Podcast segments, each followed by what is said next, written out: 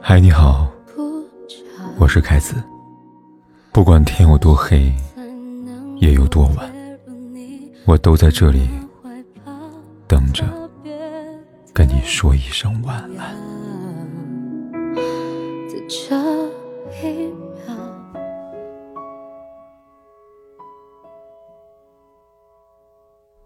生活中，每个人都在追求美，而每个人对于美的定义，或许都不同。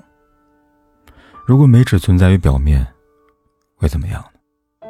它大，会枯萎。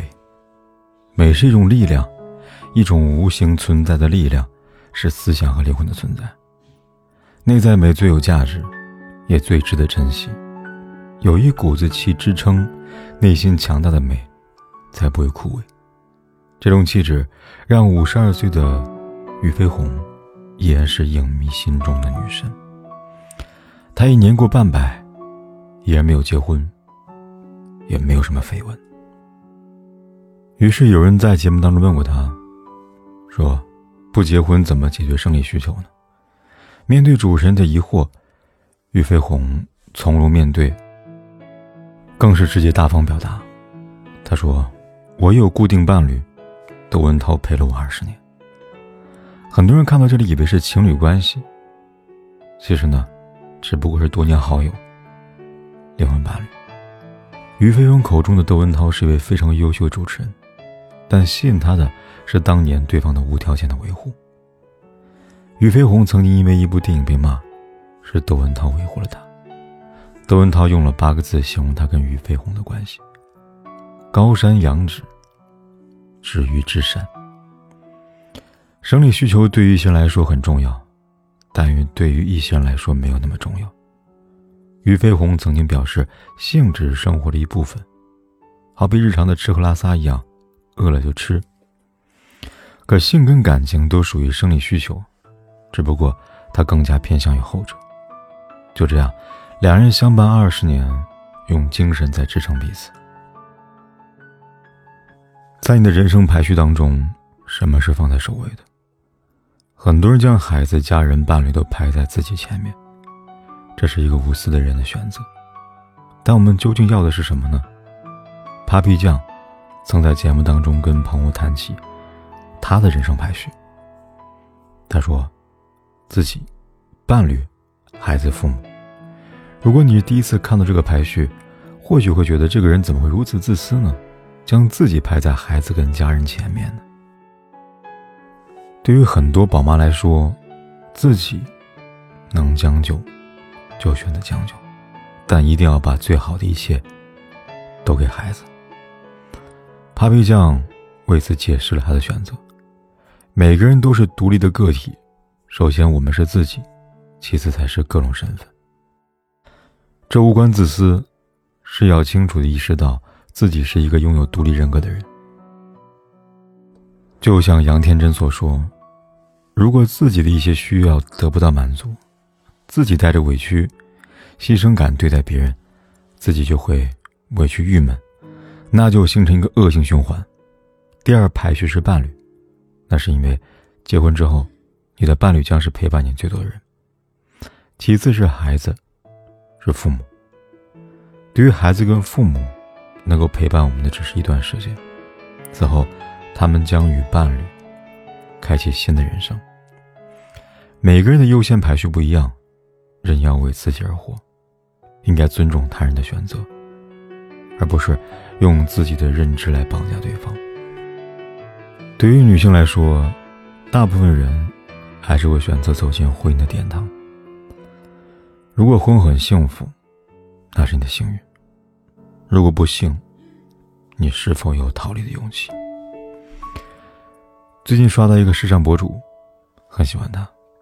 一般提到时尚，大家想到都是年轻漂亮的姑娘，但这个博主真的不一般，她是一个将近六十岁的阿姨。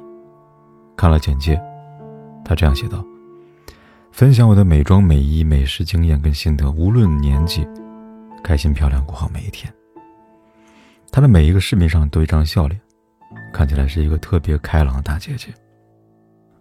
但她的经历其实并没有表面上看起来那样的顺风顺水。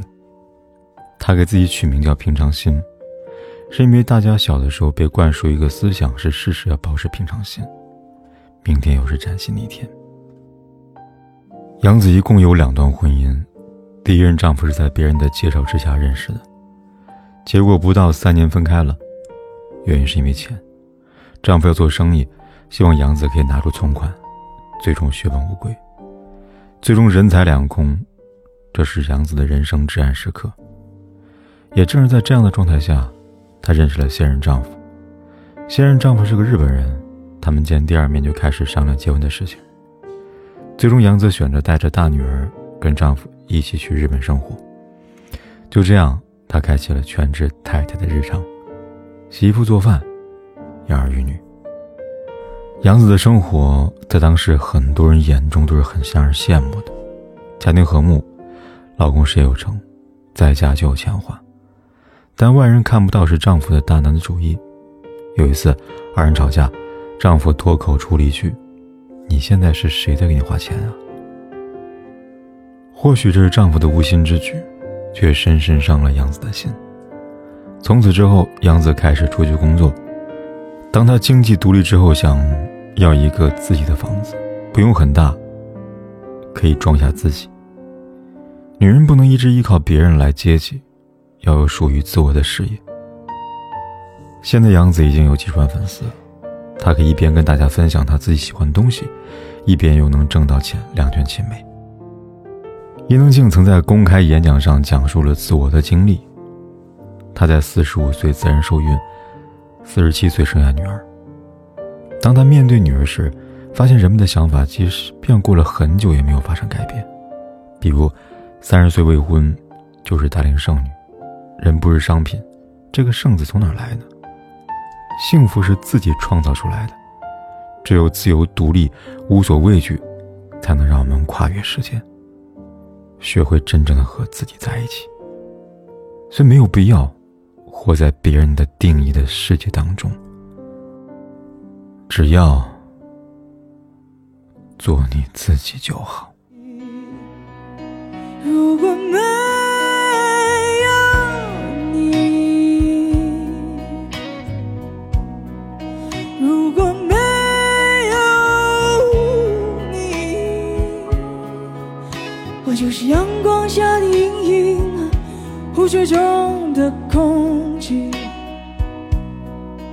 群星中唯一不闪耀的那颗大漠上最黯然的沙砾。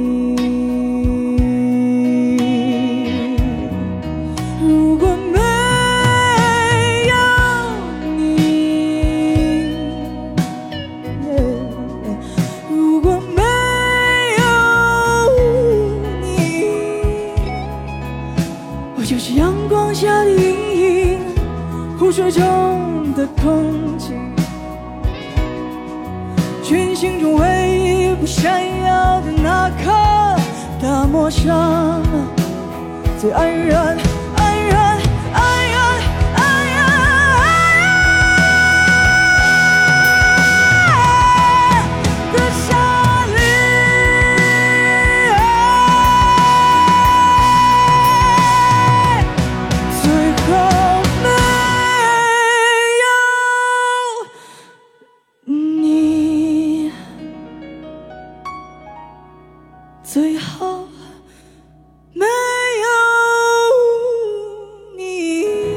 不管天有多黑，夜有多晚，我就是我都在这里等着，跟你说一声晚安。终将人去。